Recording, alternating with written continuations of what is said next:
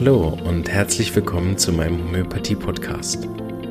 Mein Name ist Marvin Zander und ich freue mich darauf, dir diese alternative Heilmethode näher bringen zu dürfen.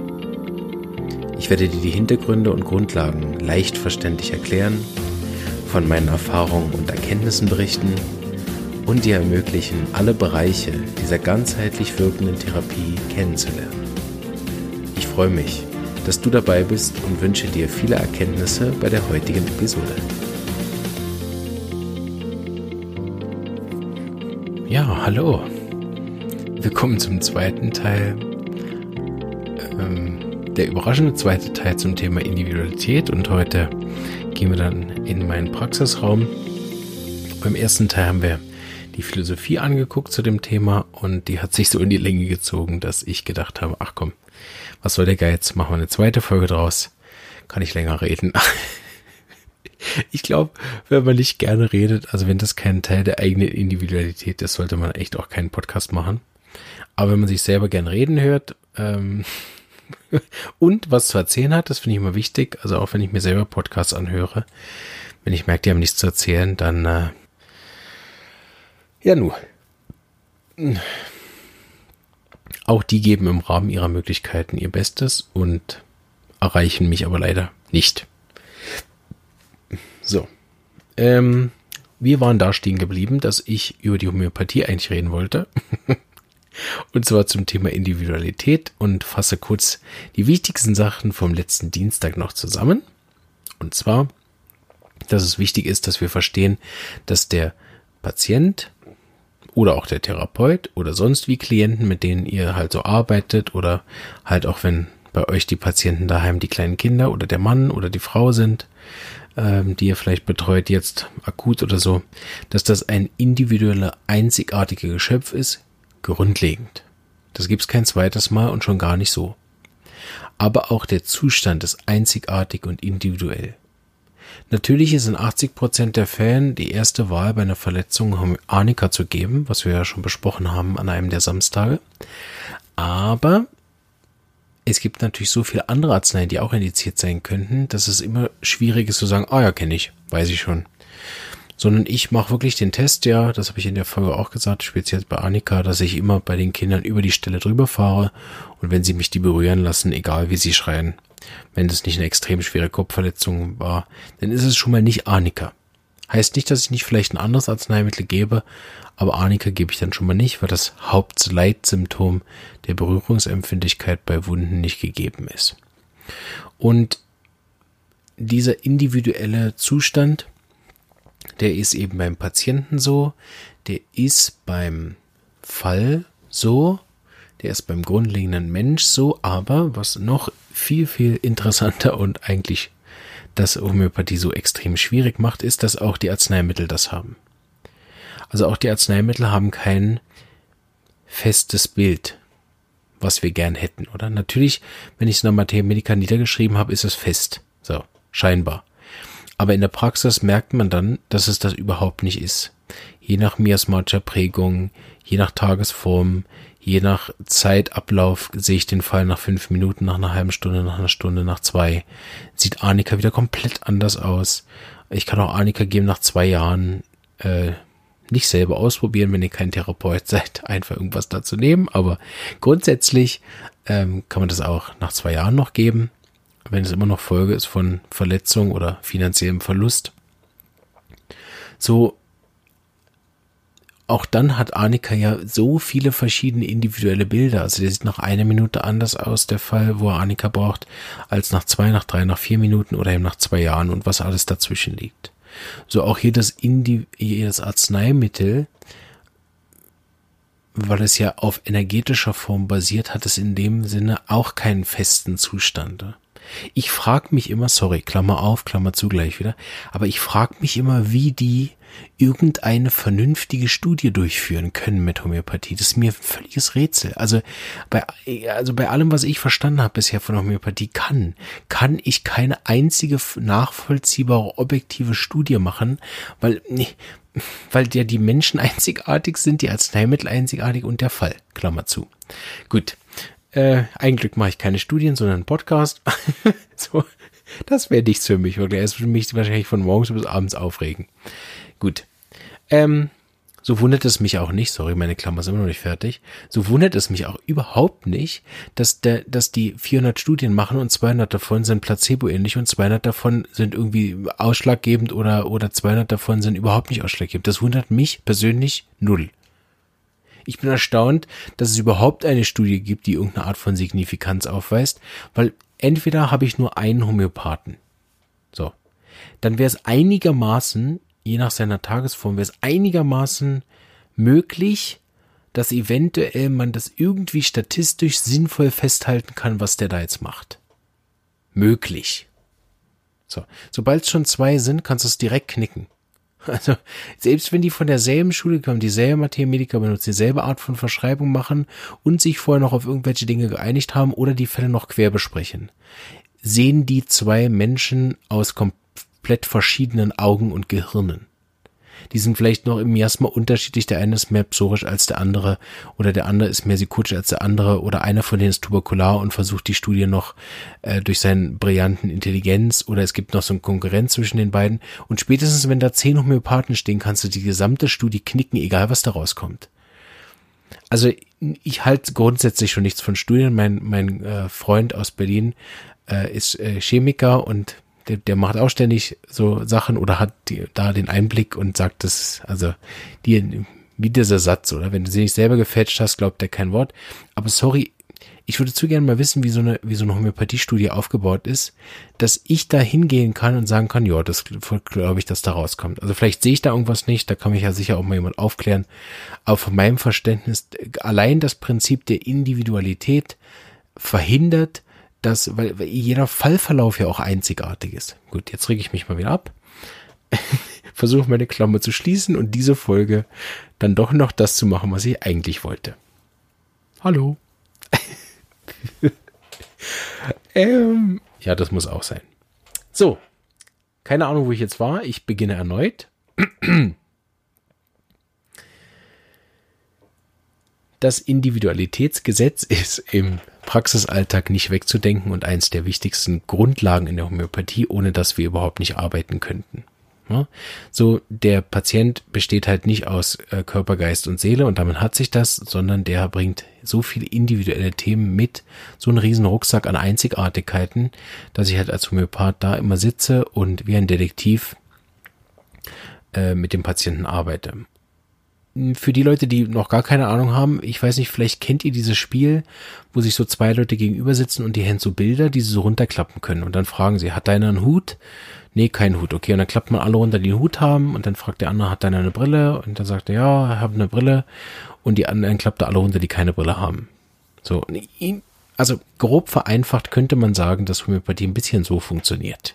Nicht wirklich, aber das kommt dem fast am nächsten, um das schnell zu verstehen, was wir da ungefähr machen. Ich würde gerne so ein paar Bereiche durchgehen, wo man das, wo man das wirklich auch zeigen kann und nachher versteht, warum kein Fall gleich sein kann. Also geht schon gar nicht. Und zwar ohne auch den Philosophiegedanken, dass es halt so diesen Moment auch gar nicht gibt. Also dass halt ein Montag schon mal nicht derselbe Tag ist halt wie ein Dienstag. Also ich meine, ich lese ja inzwischen auch mir ab und zu solche Sachen durch wie äh, diese ganzen erweiterten Astrologie-Sachen. Dann gibt es äh, Energiefrequenzen vom Jahr und so weiter. Ich meine, ich habe davon wirklich auch bescheiden Ahnung.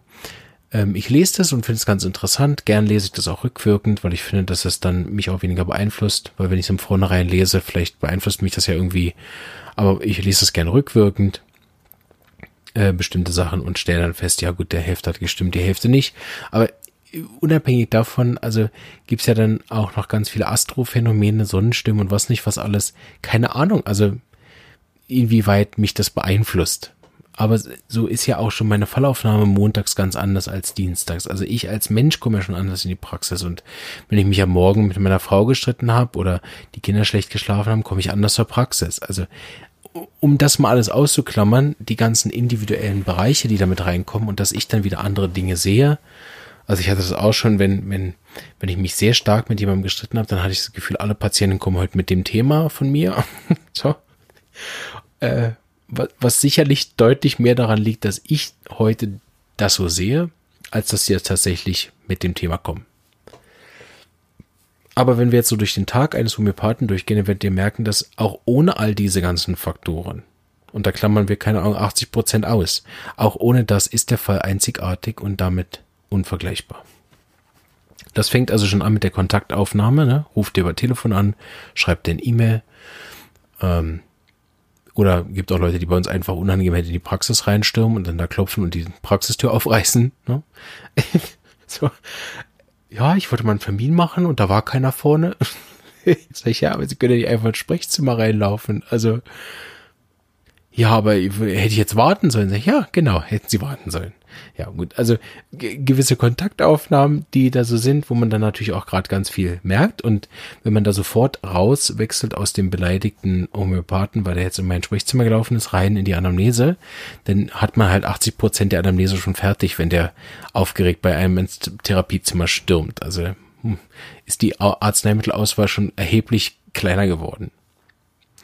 Und äh, so ist die äh, im Prinzip die Kontaktaufnahme schon Teil der Anamnese und nicht irgendein administrativer Bereich. Also ist die E-Mail voller Rechtschreibfehler? Äh, ist die Anrede direkt per Du? Äh, ist es leicht, mit demjenigen einen Termin abzumachen oder schreibt man sechsmal hin und her und am Schluss verschiebt er den Termin dreimal? Ähm, machen Sie eine Kontaktaufnahme und dann schreiben Sie nicht mehr zurück. Oder rufen Sie dann doch an, nach, also schreiben die E-Mail und nach fünf Minuten rufen Sie an, weil Sie ungeduldig sind, weil wir noch nicht zurückgeschrieben haben. Äh, oder sprechen Sie vier an, wo Sprachnachrichten auf den, auf den Anrufbeantworter und so weiter. Also allein die Kontaktaufnahme ist schon so eine Fundgrube voller Symptome, dass ich äh, da immer gerade Stift und Zettel zücke und Notizen entweder im Geist oder direkt schon auf der angelegten KG mache. Weil ich denke, das darf ich nicht verpassen, weil jetzt der Patient ja nicht weiß, dass er schon in der Anamnese ist. Denn ist das erste Aufeinandertreffen komplett einzigartig. Also Lachesis nie am Morgen bestellen, gell? Die kommen erst mit 10 Uhr, werden die fit. Äh, und, und Lycopodium hat starken Mundgeruch, also den auch erst um 9 bestellen oder wenn er ein Frühstück hatte, wenn er nüchtern kommt. Ähm, oder auch Lycopodium nie am Abend bestellen, weil es schlimmer nach 4 Uhr, von den 4 bis 6 oder nach dem Mittagessen, also Lycopodium einfach nie bestellen, so um 11 Uhr am Vormittag, sonst einfach nicht. ja, oder ähm, bestimmte Kinder nicht am Abend bestellen, weil die dann am Abend frei drehen oder, oder Psorinum nicht um 11.30 Uhr vor Mittag nehmen. So. Äh, also je nachdem hat er ein völlig anderes Bild. Ne? Also Psorinum kurz vor Mittag sieht dann entweder aus wie Gersemium oder Acidum phosphoricum, also völlig ausgelaugt, äh, schlapp. Oder er sieht dann aus wie Nux vomica, weil gereizt, geärgert. Und dann verschreibt man ihm Nux vomica, dabei hat er halt einfach nur vor dem Mittag Hunger. Und weil man unsicher war, weil man denkt, okay, also die Symptome, die er mir erzählt, sind ja eindeutig vom Psorinum, aber ey, sorry, er ist so wütend, braucht der Acidum nitricum oder braucht der Sepia so. Und dann bin ich unsicher und ziehe den Fall die Länge und habe dann doch nicht die halbe Stunde, sondern dreiviertel Stunde. Und er wird immer wütender, weil er Hunger hat. Ja, dann ist diese erste Anamnese ja auch von diesen Sachen enorm beeinflusst und wieder verfälscht. Ich hatte auch schon, dass ich das Gefühl habe, dass ich nach einer halben Stunde gesagt habe, Entschuldigung, Sie wirken so gereizt, geht es Ihnen irgendwie nicht gut? Also machen irgendwas falsch? Gibt es irgendein Problem? Und dann hat sie mir halt erklärt, dass äh, sie kurz vorher unten äh, ein Auto geschrammt hat beim Einparken und jetzt immer mit Gedanken eigentlich dabei ist, äh, weil sie ähm, dann uh, da jetzt nicht sich gemeldet hat bei der Polizei und so und jetzt immer daran denkt, kommt jetzt da jemand, muss sie nachher noch anrufen und so.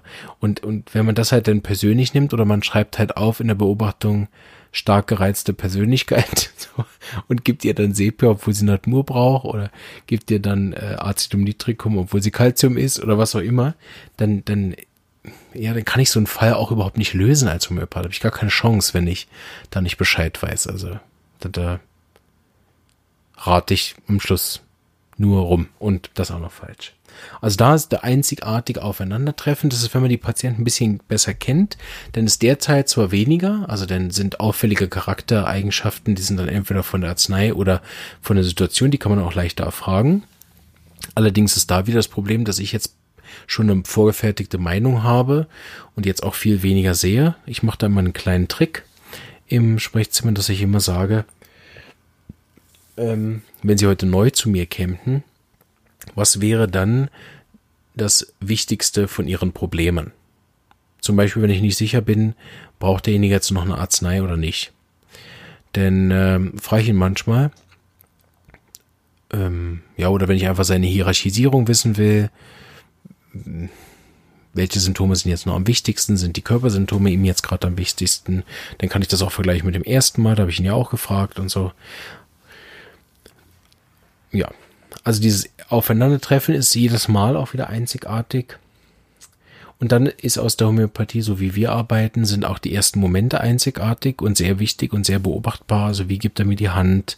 Wie redet er, wenn er denkt, die, Arzt, die Anamnese ist noch nicht losgegangen? Wie läuft er im Gang? Ähm, welchen Platz wählt er aus? Rutscht er nah an den Tisch ran, rutscht er weit weg, schaut aus dem Fenster oder äh, macht er erstmal das Fenster zu, weil ihm kalt ist oder macht das Fenster auf, weil noch stickige Luft ist vom Patient davor.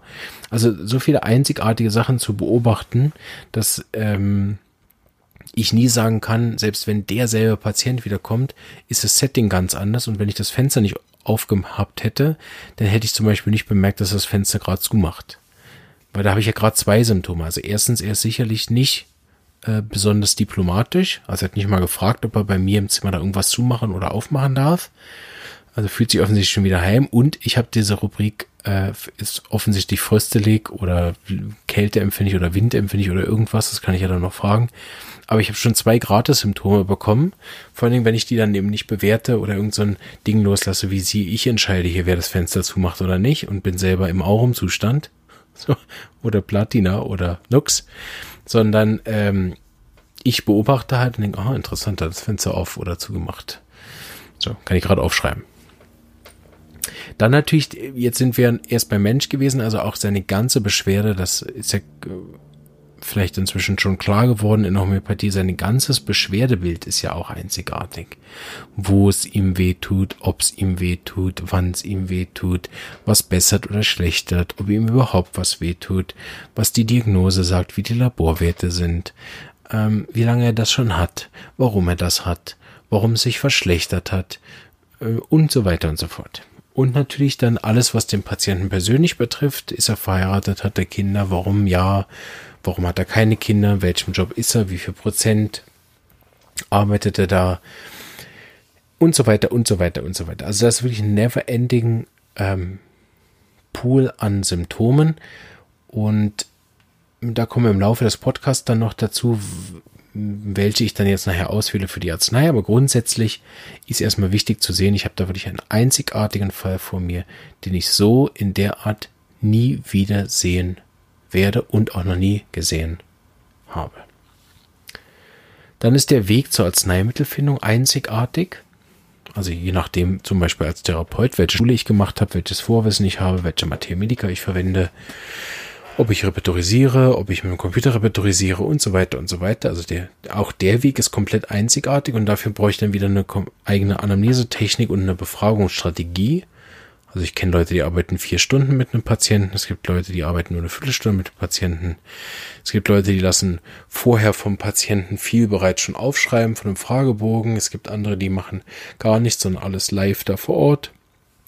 Gibt Leute, die schreiben beim ersten Mal gar nichts auf, machen erstmal nur ein Kennenlerngespräch. Ähm, ja, und so weiter. Also allein das ist auch wieder komplett einzigartig und natürlich auch, wie ich den Patienten führe. Unterbreche ich viel, lasse ich ihn viel reden. Ähm, am besten, kleine Klammer, am besten natürlich individuell, ne? Lachesis reden lassen, Lycopodium schnell unterbrechen, weil der sagt euch eh nichts Interessantes. Meist.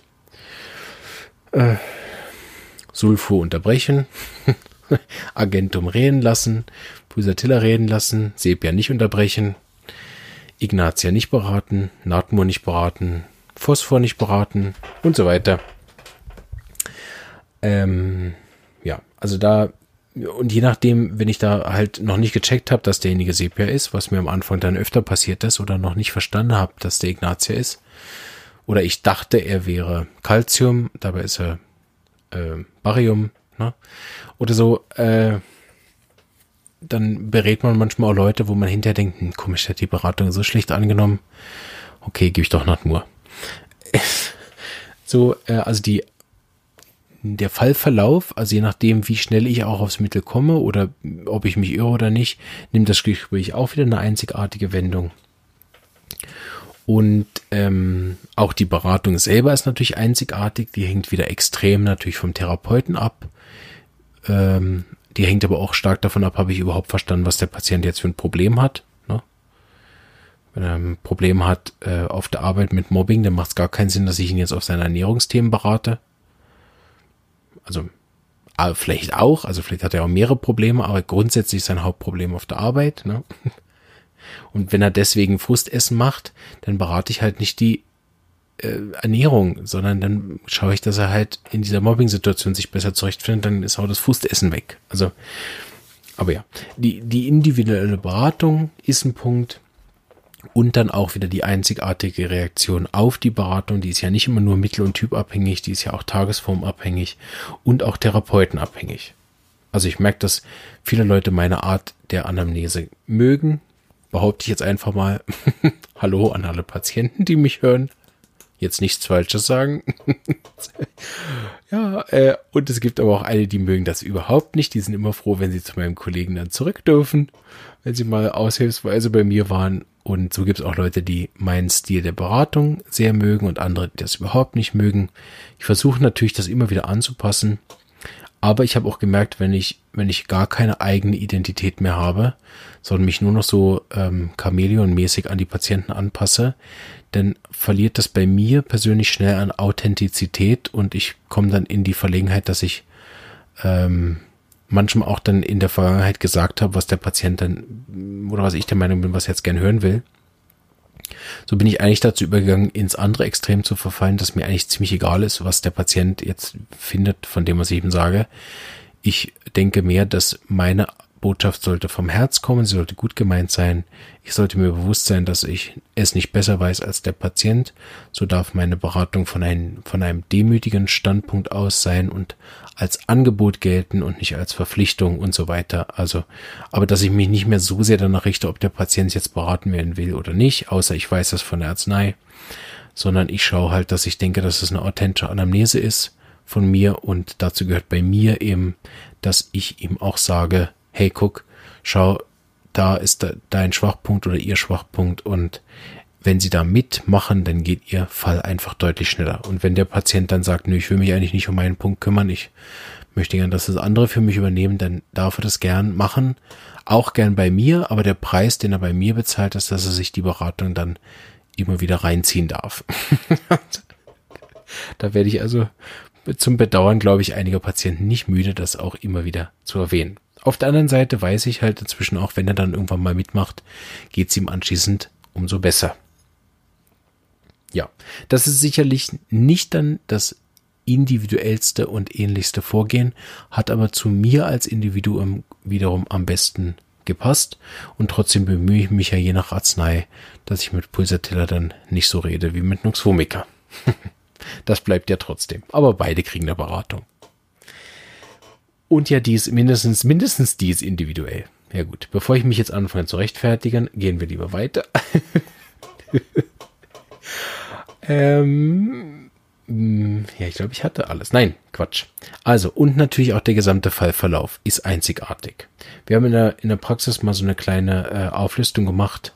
Da durfte jeder Patient zwei Wochen lang aufschreiben, wie es ihm so geht nach der Arznei und muss dann ankreuzen, hat es mir viel gebracht, wenig oder gar nicht, hat es mehr körperlich oder innerlich gewirkt. Und da haben wir jetzt inzwischen den ganzen riesigen Ordner von diesen zwei Wochen Berichten und äh, haben deswegen gemerkt, dass die Arzneien sehr schnell wirken und dass es bestimmte äh, Arzneien gibt, die auf bestimmte Weise aufwirken. Aber was natürlich da herausgekommen ist und was heute jetzt hier in der Folge am wichtigsten ist, der Verlauf ist einzigartig. Oh Wunder. Ähm, so bedeutet, ähm, auch da gibt es wieder eine Einzigartigkeit. Natürlich gibt es da von der Homöopathie einige Regeln, von innen nach außen, von oben nach unten. Da kommen wir auch noch drauf in den anderen Folgen. Oder gewisse Erleichterungen, Erstverschlimmerung oder was nicht was alles. Aber schlussendlich ist jeder Fall einzigartig. Also ich habe schon äh, Reaktionen gesehen, wo ich der Meinung bin, das kann eigentlich gar nicht vom Mittel sein, weil ich habe es gelernt und es war dann ziemlich wahrscheinlich vom Mittel. Auf der anderen Seite habe ich auch schon oft äh, das Gefühl gehabt, ja gut, ich habe jetzt das Mittel so oft gegeben und habe mit einer gewissen Sache erwartet, dass es passiert und es ist nicht gekommen. Trotzdem hat der Fall gut funktioniert und so weiter. Also da gibt's auch keinen Standardverlauf und ob es überhaupt wirkt oder nicht, hat natürlich auch damit zu tun, ob ich das richtige Mittel ähm, gegeben habe, hat aber auch damit zu tun, ähm, behaupte ich einfach mal so ganz frech mit dem Schicksal des Patienten, ist das jetzt auch der Moment, wo ähm, wo das richtige Elemente aufeinander getroffen sind, um auch jetzt zu heilen. Also wenn der halt, ich sage immer so, es gibt auch bestimmte Zeiten im Leben, da ist in der Art und Weise, wie ich das jetzt probiert habe, mit dem Konstitutionsmittel gar keine Heilung möglich, weil das Leben so in Schutt und Asche liegt, gerade gefeuert worden von der Arbeit und die Frau hat ihn verlassen und jetzt hat er eine Depression. Das ist halt grundsätzlich keine Situation, um irgendwie gesund zu werden. Bedeutet, hier ist vielleicht auch die, die depressive Phase nach all diesen Schicksalsschlägen gar keine Krankheit, sondern der natürliche Zustand, um das zu verarbeiten. Ne? Also wie ich oft auch sage, wenn jetzt die eigene Mutter gestorben ist und derjenige kommt zu mir und sagt, ich bin so traurig, ich muss ständig weinen. Und dann ist es zwei Tage her, das ist ja keine Krankheit. Ne? Also so, ja. Aber grundsätzlich ist der Verlauf nach einer Arznei, wenn ich sie gebe, halt auch komplett einzigartig und dann nimmt er irgendwann wieder Kontakt mit mir auf und dann beginnt das Spiel von vorne. So, schaut, dass ihr das immer mehr lernt zu erkennen, falls ihr das noch nicht habt. Entweder in eurem Leben, wenn ihr keine Therapeuten seid oder wenn ihr Therapeuten seid, dann in eurem Praxiszimmer, dass ihr nicht das Gefühl habt, ich weiß das schon, kenne das schon, kann das schon. Ähm, auch wenn ihr es schon könnt, sondern immer mit offenem Auge bleibt, dass auch dieser Patient mit Geschenken zu euch kommt, die ihr noch nicht kennt, dass er mit einem Fallverlauf kennt, kommt, die er noch nicht kennt, dass er mit einem Familienhintergrund kommt, den er noch nicht kennt, das mit einem kulturellen Hintergrund kommt, den ihr noch nicht kennt.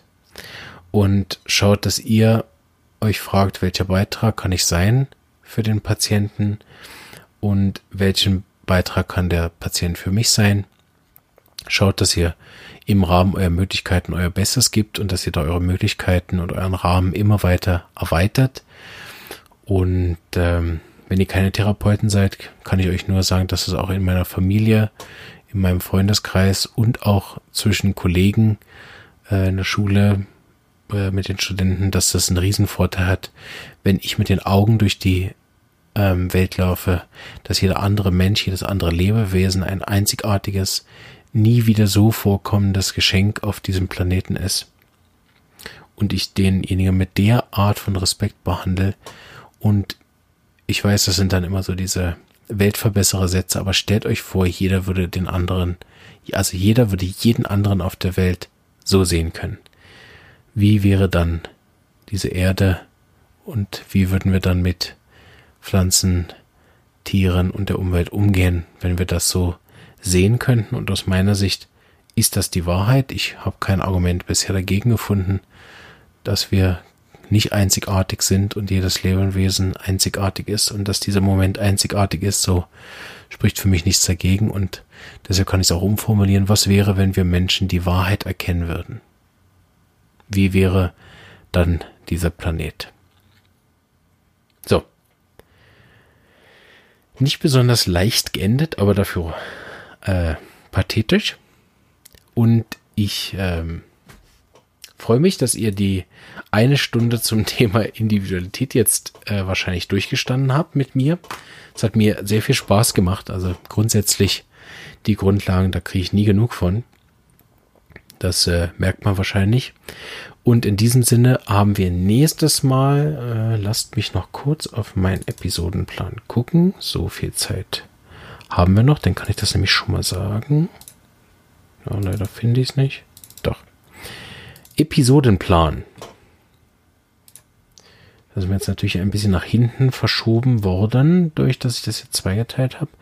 Aber nächstes Mal haben wir ein interessantes Thema, nämlich den Unterschied zwischen ich und mein. Gut, lasst euch überraschen und äh, ich freue mich, euch auch zu der Folge wieder hören. Na, ich höre ich ja nicht. Wieder bequatschen zu dürfen. Und bis dahin, bleibt gesund, macht's gut und feiert eure Einzigartigkeit. Ciao.